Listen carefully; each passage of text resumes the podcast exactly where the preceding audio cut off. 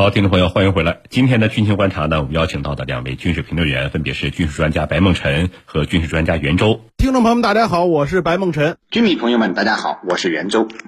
我们一起来关注一下今天的第一条消息。近期，熟悉美国军费规划的消费人士向媒体透露说，美国五角大楼将在下一财年的预算当中只采购六十一架 F 三五战斗机，这比原来计划的九十四架少了三十三架，削减幅度呢达到了三分之一。这一消息一出，美国军工巨头洛马公司的股价是应声暴跌。F 三五战机到底有哪些问题？美军对它彻底失望了吗？接下来我们就一起关注。白老师，到目前为止呢，F 三五战斗机都暴露出了哪些方面的问题或者是缺陷呢？请您给我们介绍一下。那么 F 三十五呢，到现在为止啊，那么其实啊，它暴露的问题呢，更多的还是于来自于它自身的设计。我们可以开玩笑的说啊，F 三十五本质上不是一架飞机，是一架带发动机能飞的计算机。呃，据说它每秒能够处理数千条这种战场上的相关信息和情报。当然，反过来说呢，就作为一款这个航电技术水平和自动化程度超过以往任何战机的这个五代机，那么 F 三十五呢，它的安全飞行。也极度依赖于这个驾驶员和计算机之间的互动。那么我们看到之前 F 三十五呢，实际上也出了很多的问题，包括我们讲是这个围绕它的头盔显示器啊，包括它的这种氧气供应，那么对飞行员的在空中的这个，甚至我们可以称之为意识造成了影响。呃，另外呢，就是 F 三十五本身它的这个三个型号啊，那么分别有不同的起降环境。但是我们之前也看到，在差不多一年之内吧，那么无论是短距这个起飞垂直降落的 F 三十五 B，还是美国航母上的 F 三十五 C，那么都出现了坠机这样的严重的事故。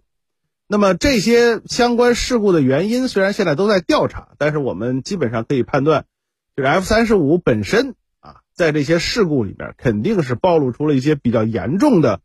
呃，无论是结构还是设计的一些相关的问题，啊，再加上呢，F 三十五，你比如说它的这个蒙皮的锈蚀问题啊，包括它的这种呃这个其他一些方面电子设备的这种损耗问题，这些虽然在 F 二十二上面也有，但是 F 三十五上面理论上讲应该做了全部的改进，只不过现在美军在实际使用中啊，发现尤其是在亚太啊，像关岛这些区域。F 三十五的这种环境的承受力虽然比 F 十二据说好一点儿，但是好的是有限的。那么这些加在一块儿啊，还有一点就是 F 三十五呢，它作为美国空军当时定义的高低配五代机中的这个低配的版本，它在面对俄罗斯和其他国家五代机的时候，战斗力是不是够用？其实美军到现在为止也没有拿出一个准确的说法。只不过可能有一些这个美军的将领啊，私下的表态呢，认为这个 F 三十五在面对有些国家的五代机的时候，其实性能是不够的。我们说出了很多的故障，啊，运用维护成本很高，采购成本也很高，再加上打仗的时候可能对敌方的主战兵器呢，不能够取得优势。那么这些加在一块儿，就让美国人觉得 F 三十五从本国装备的角度来讲，就显得很鸡肋了。呃，但是啊，但是我们说 F 三十五现在从美国对外军工出口的角度来讲，还是一个很重要的存在。为什么呢？因为你像包括德国最近这个提出来可能要购买 F 三十五，就是美国人现在发现，在跟盟友打交道啊，这个向没有盟友提供所谓军援军贸的这个角度来讲，S F 三十五的优势还是很明显。所以短时间内呢，F 三十五在美国军方的手中啊，可能会。处于一种比较尴尬的境地，但是它的产量其实没有想象中那么就那么多的变化。应该来讲，外贸的新订单可能会使得 F 三十五的总产量还没准有一个提高。好的，主持人，好，谢谢白老师，袁老师，呃，您怎么看待美军大幅度削减 F 三五战斗机采购数量的这一决定？呃，美军对这款战斗机是彻底失望了吗？好的，美国五角大楼这次并没有说明其大幅削减 F 三十五战机采购数量的原因。但是呢，我们从之前美国五角大楼给国会提交的一份长达四十八页的关于 F 三十五战机的报告就可以看出啊，美军对这款号称世界上最先进五代隐身机之一的呃这个战斗机啊，的确有很大的不满。具体呢，体现在以下三个方面。首先呢，就是 F 三十五的故障率偏高，呃，事故不断。那么事实上，F 三十五战斗机从问世以来，一直就带着很多技术问题没有解决。呃，由于采用了不少最新的前沿科技，所以 F 三十五的技术稳定性其实很成问题，经常会发生技术故障。比如说 F 三十五著名的制氧系统的问题。根据此前美国以及其盟友呃 F 三十五战机的故障报告来看呢。有一多半的都是由于制氧系统出现了严重问题。那么飞行员在驾驶 F 三十五战机时，呃，甚至会遭遇突然缺氧，呃，飞行员呃眩晕窒息的这种问题。那么在这种背景下，战机的操作很可能会出现大问题，由此也造成了事故的不断发生。实际上，截止目前为止，F 三十五 A、B、C 三种型号的呃故障妥善率啊，呃，都还没有达到百分之六十五。而美国国防部一直强调要把 F 三十五的故障妥善率，呃，要达到百分之八十以上。那么这个标准，呃，远没有达到，所以美军呢，呃，显然是十分不满的。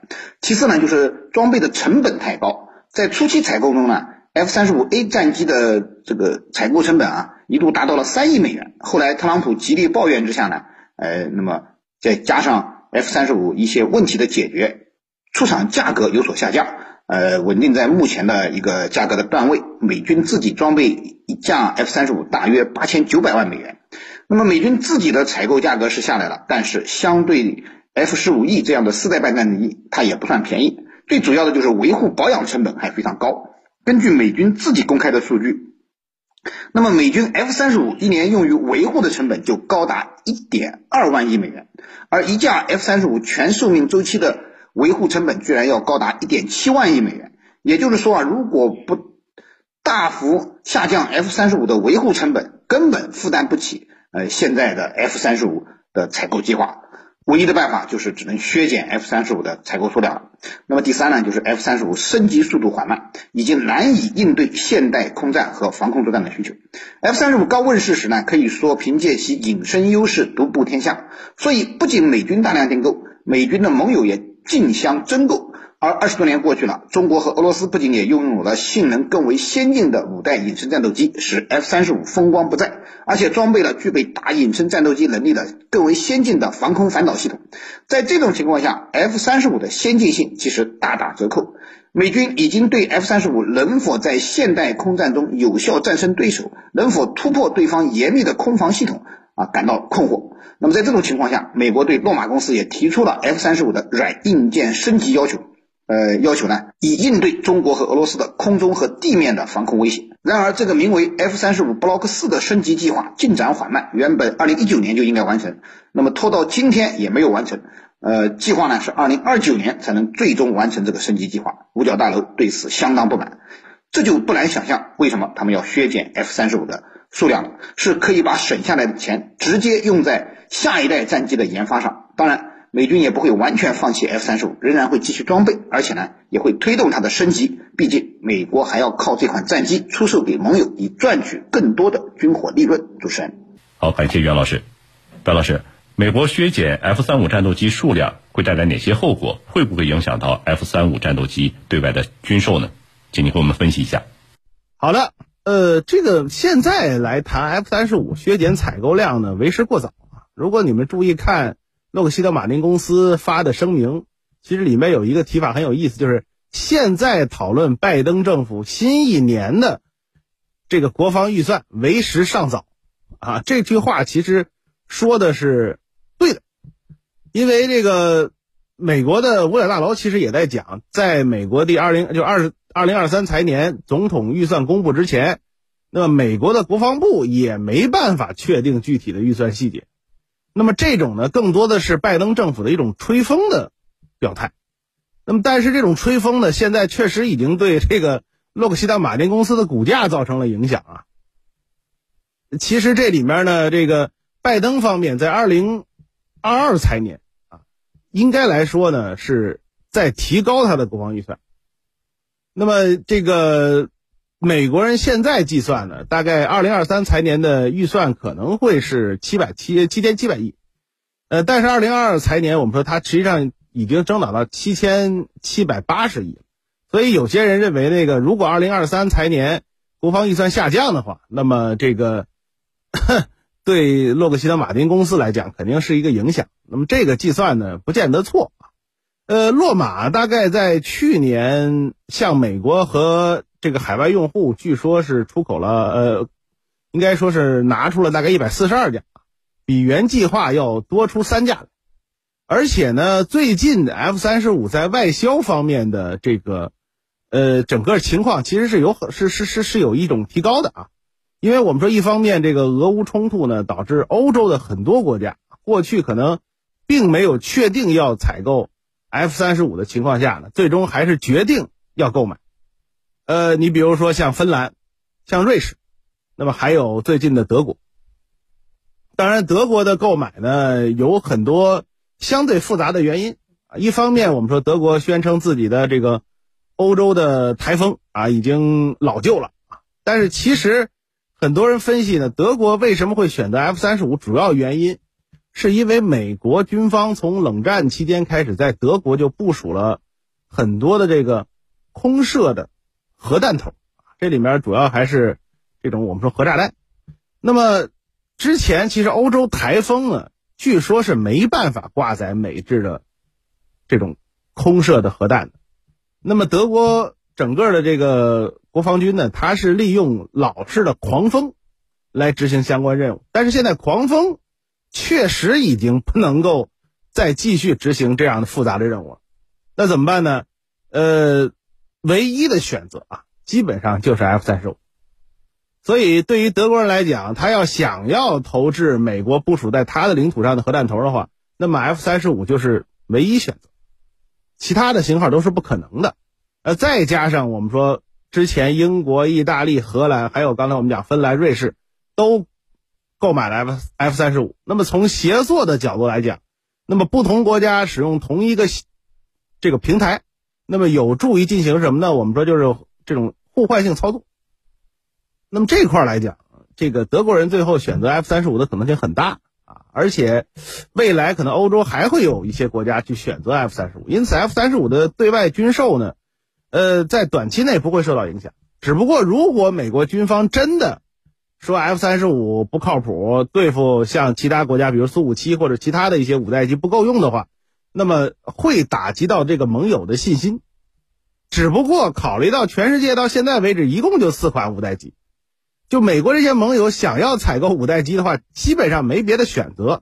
苏五七不可能外销自己还不够用，F 二十二的生产线关了，是吧？那现在你只有 F 三十五可卖，那你因此呢，它的这个对外军售呢影响不会那么明显啊。呃，而且美国方面也要考虑洛克希德马丁公司太重要。所以，是不是会直接对洛马的这个采购量进行削减呢？现在外界也在有一种博弈的过程。好的，主持人。好，非常感谢两位军事评论员的精彩解读。江苏新闻广播军情观察，稍事休息，半点广告之后，我们马上回来。